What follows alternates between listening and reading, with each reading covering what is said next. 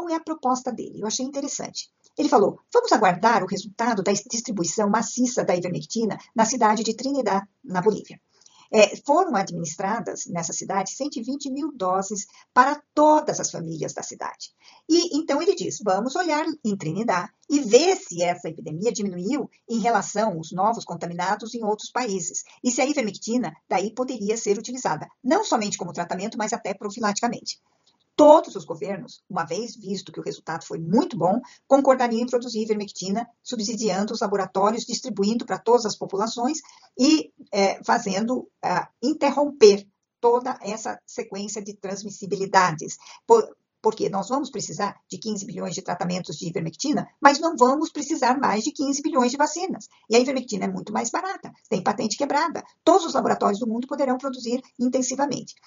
Quem tem sintomas ou testes positivos seriam colocados em isolamento ou então tomariam a ivermectina. E também daria drogas, assim, para estimular a resistência, diminuir a coagulabilidade do sangue, é, distanciamento social, mas tudo isso é besteira. Veja que é besteira, porque na África não tem nada disso, certo? E daí o Covid-19 não seria erradicado.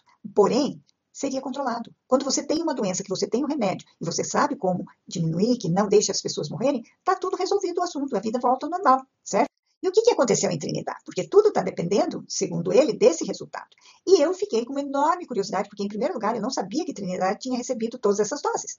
E daí eu fui ver o que estava acontecendo nessa, que é a capital do estado de Beni, uma das regiões mais atingidas por mortes proporcionalmente à população da Bolívia. Eram 581 casos confirmados e 41 mortes por Covid em maio.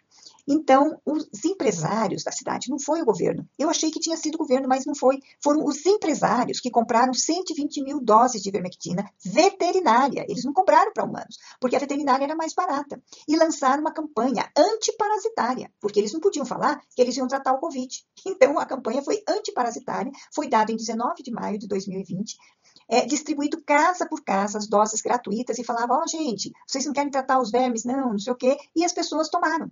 Isso na região mais afetada de todo o país. Eu recebi um áudio do empresário, Alfredo Figueroa, que foi um dos indivíduos que adquiriu a, as doses de ivermectina para distribuir para a população de, da Bolívia. E ele relata resultados rápidos e espetaculares, que rapidamente todas as cifras despencaram de novos contaminados, de casos iniciais da doença, de indivíduos que não mais precisavam de respirador, sem mortes atualmente, e descreve a ivermectina nesse áudio como uma benção de Deus. Ele está tão assim encantado que com esse sucesso que ele e outros empresários compraram mais doses para iniciar o tratamento em Santana de Acuma, que também está muito afetada, fazendo a campanha antiparasitária do estado de Belém.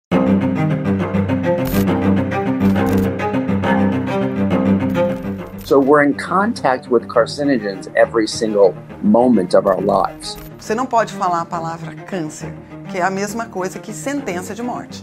O fato é que hoje a gente está perdendo a batalha do câncer.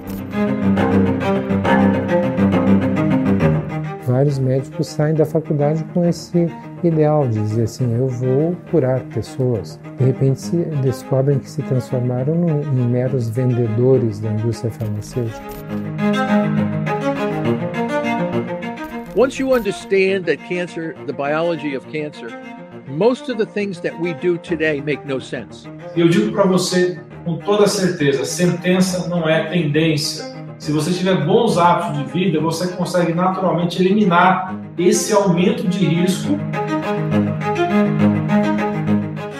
As pessoas chegam de bengala com oxigênio é, móvel amparada na mão de um enfermeiro, de um parente. E aí, com uma semana, elas estão andando por conta própria, respirando por conta própria. O médico que era responsável pela minha radioterapia, ele falou: Eu não posso te liberar do tratamento, a não ser que você escreva uma carta dizendo que você, por tua livre e espontânea vontade, está abandonando o tratamento.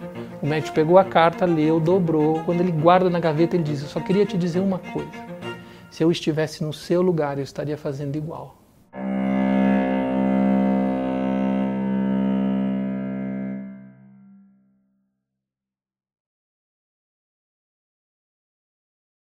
Nesse momento em que todo mundo está em casa de maneira forçada, hoje está muito mais fácil você ter acompanhamento médico pela telemedicina que foi liberada nesse momento. Para saber mais a respeito de como você pode ser atendido sem sair de casa, mande mensagem para o número 11 971 30 13 12. Você é fera! Um grande abraço e um beijo no seu coração.